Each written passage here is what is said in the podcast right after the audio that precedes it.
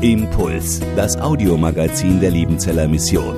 Predigten, Veranstaltungen und Specials weltweit am Leben dran. Impuls zum Nach- und Weiterdenken.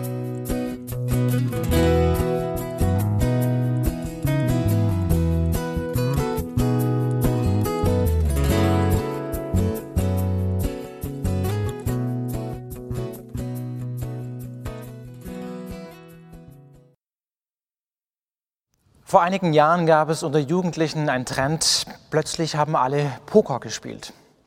Natürlich kein illegales Glücksspiel, sondern nur mit solchen Spielchips.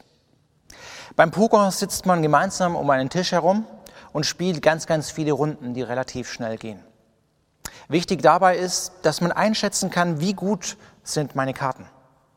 Und entsprechend setzt man eine Anzahl von Chips. Je besser ich einschätzen kann, wie hoch meine Gewinnwahrscheinlichkeiten sind, desto eher werde ich am Ende gewinnen. Wer keine Chips mehr hat, der fliegt raus. So wie jetzt quasi neben mir. Ich wäre der Gewinner. Eine Sache gibt es noch, die mir jetzt wichtig ist. Wenn ich so sicher bin, dass meine Karten auf jeden Fall gewinnen, dass ich nur gewinnen kann, habe ich die Möglichkeit, alles zu setzen. Das bedeutet, all in zu gehen. Ich setze alles auf eine Karte. Und dann muss ich aufstehen.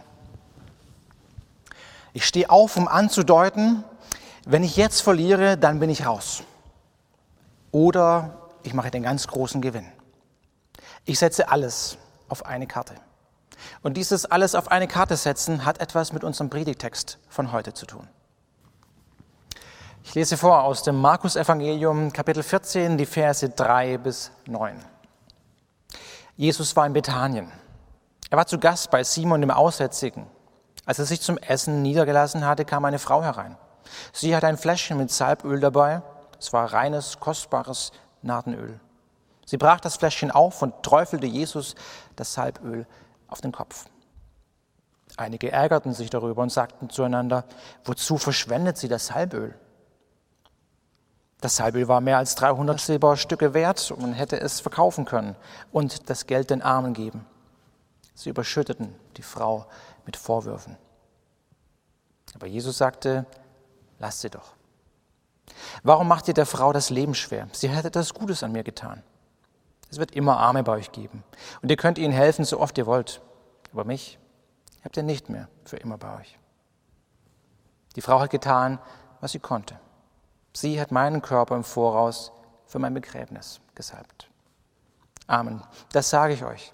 Überall in der Welt, wo die gute Nachricht weitergesagt wird, wird auch erzählt werden, was sie getan hat. So wird man sich immer an sie erinnern.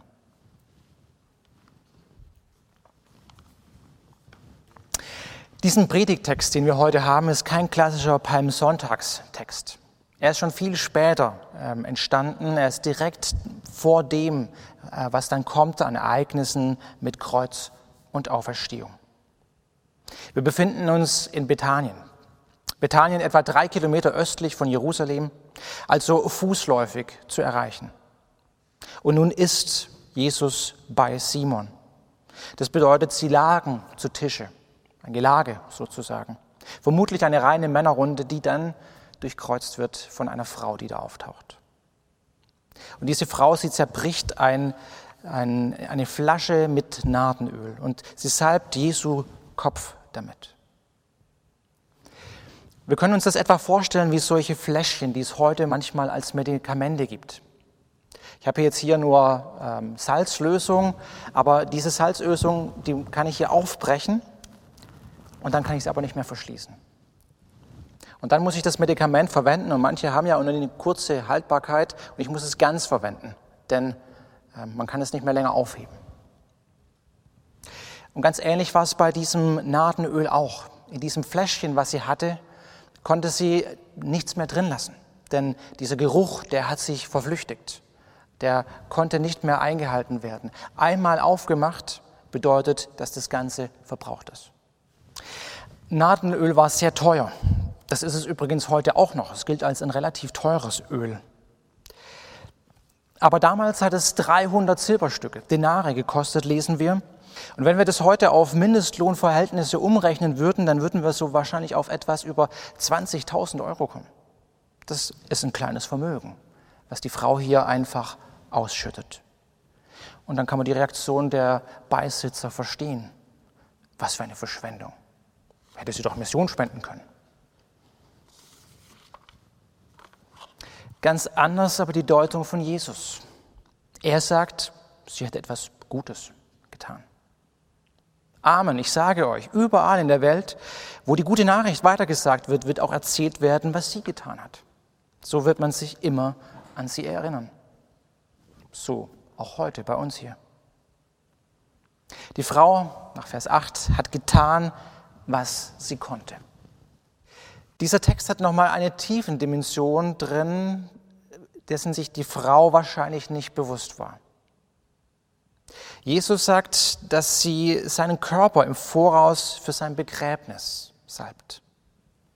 Er wusste also offenbar, was ihm bevorstand. Für mich sind zwei Fragen an diesem Text zu klären. Das erste ist, warum tut die Frau das? Und das zweite, warum tut Jesus das? Warum tut das die Frau? 300 Silberstücke, ein kleines Vermögen. Die Frau, sie setzt alles auf eine Karte. Sie setzt alles auf Jesus. Sie sieht wahrscheinlich, was Jesus in der Vergangenheit und in der Gegenwart getan hat und was er tut, was er lebt. Dass er gute Nachricht verkündigt, dass er Freiheit ankündigt, dass Kranke geheilt werden, dass er Gnade lebt. Und das, was sie sieht von ihm, das überzeugt sie. Und es gibt ihr die Sicherheit, dass sie damit eigentlich nicht verlieren kann. Deshalb setzt sie alles auf diese eine Karte. Jesus. Aber damit nicht, nicht genug. Und das ist vielleicht die Dimension, die sie noch gar nicht so sehr im Blick hatte, dass Jesus auch der ist, auf den man sich in Zukunft verlassen kann. Er ist der, mit dem man nicht verlieren kann, wenn man alles auf ihn setzt. Was tut Jesus? Oder warum tut Jesus das? Wenn er weiß, dass ihn jetzt Kreuz und Auferstehung erwarten oder zumindest sein Tod, warum weicht er dem nicht aus? Was tut Jesus insgesamt? Ich finde, im Philippa 2 ist das sehr schön umschrieben, so die Gesamtheit seines Tuns. Oder wir können es auch schön entlang des Kirchenjahrs aufzeigen. Das Kirchenjahr beginnt ja mit dem Advent. Der Advent ist das Warten auf die Ankunft Gottes. Und das kommt dann in Weihnachten, wenn wir feiern, dass Gott Mensch wird in Jesus Christus. Und gefolgt wird das Ganze von Karfreitag, dass Jesus Christus für uns stirbt. Damit aber nicht genug. Er wird an Ostern von Gott wieder auferweckt. Der Tod ist besiegt. An Himmelfahrt geht er zurück zu seinem Vater und an Pfingsten sendet er seinen Stellvertreter, den Heiligen Geist, der in uns lebt. Christus in uns. Und dann ist wieder Advent. Dann schließt sich dieser Jahreskreis und wir warten wieder. Und genau das ist auch Advent, diese doppelte Warteszeit, dass wir wieder darauf warten, dass Jesus zurückkommt und dass er vollendet, was er versprochen hat. Und dann heißt es eben, dass dann das letzte Wort gesprochen wird und dass alle sich niederknien werden und dass alle bekennen werden, Christus ist der Herr. Dann wird er als der endgültige Sieger über alles feststehen, auch über Corona. Er wird alles neu machen. Das ist das, was Jesus tut. Aber warum tut er das? Paulus bringt es immer wieder auf die ganz einfache kleine Formel für uns. Jesus tut dies alles für uns. Und das wirft einen ganz neuen Aspekt, ein ganz neues Licht auf unsere Geschichte. Weil Jesus alles für diese Frau gegeben hat, lohnt es sich für diese Frau, alles für Jesus zu geben. Und weil Jesus auch für uns alles auf eine Karte gesetzt hat, lohnt es sich auch für uns, dass wir alles auf die Karte Jesus setzen. Das ist in der Vergangenheit so gewesen. Und es ist in der Gegenwart im Jetzt so, dass wenn wir alles auf die Karte Jesus setzen, dass sich das lohnt. Weil er ist der Verlässliche. Er ist der Begleiter in Einsamkeit und vielleicht in Quarantäne. Er ist der Helfer in Krankheit und in Not. Er ist der, der Hoffnung gibt, auch in der Krise. Aber bei diesem Helfen und bei diesem Begleiten in dieser gegenwärtigen Situation bleibt es nicht. Es hat noch eine größere Perspektive. Auch bei uns ist es so, dass es einen Zukunftsaspekt hat. Wenn wir auf diese Karte Jesus setzen, dann wissen wir, dass wir auch, wenn wir krank sind und vielleicht sogar sterben, vielleicht an Corona sterben, dass wir auch dann am Ende nicht die Verlierer sind. Weil wer auf Jesus setzt, der hat den Hauptgewinn. Der hat in ihm das ewige Leben.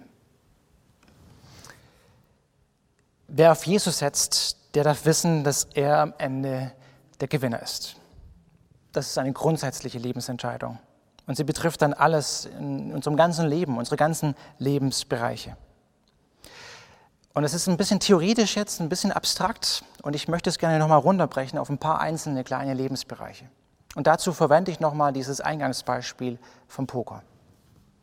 Alles auf eine Karte setzen, alles auf Jesus setzen, das ist eine grundsätzliche Lebensentscheidung. Und sie betrifft alle Lebensbereiche. An zwei Beispielen möchte ich es gerne festmachen. Stellen wir uns vor, diese Chips hier sind Prozente, 100 Stück für jeweils ein Prozent. Wenn du keine Chips hast, dann kannst du auch Zuckerwürfel oder Klopapierrollen oder sonst irgendetwas nehmen. Aber setz dich doch heute Nachmittag mal hin und überleg dir deine Lebensbereiche durch. Auf was setzt du? Zum Beispiel beim Thema Geld. Wir gehen nicht davon aus, von dem, was du insgesamt hast, sondern von dem, was du verfügbar hast. Also nach Miete und allen anderen Dingen, die du bezahlen musst. Auf was setzt du dein Geld? Auf Hobbys vielleicht oder auf Wellness und Fitness und sonstige Dinge oder auf Schönheit und Mode. Viele, viele andere Dinge können hier eine Rolle spielen. Das kannst du für dich überlegen. Aber wie viel Geld setzt du auf Jesus, auf die Karte Jesus? Oder nehmen wir andere Lebensbereiche, zum Beispiel Zeit. Wie viel Zeit verwendest du auf Fernschauen oder auf soziale Medien? Auf Hobbys, auf Entspannen, auf sonstige Dinge. Alles sind Bereiche, die eine Rolle spielen in unserem Leben. Aber wie viel Zeit verwenden wir für Jesus? Wie viel Zeit verwenden wir auf diese Karte, Jesus? In Gemeindearbeit, im Beten, im Bibellesen. Auf welche Karte setzen wir in unserem Leben? Es lohnt sich, auf die Karte Jesus zu setzen. Die Frau hat auf Jesus gesetzt und sie hat getan, was sie konnte. Was kannst du? Auf welche Karte setzt du in deinem Leben? Impuls ist eine Produktion der Liebenzeller Mission. Haben Sie Fragen? Würden Sie gerne mehr wissen? Ausführliche Informationen und Kontaktadressen finden Sie im Internet unter www.liebenzell.org. Die Liebenzeller Mission produziert ebenfalls das Fernsehmagazin Weltweit am Leben dran. Informationen zur Sendung und zum Empfang gibt es unter www.weltweit-magazin.de.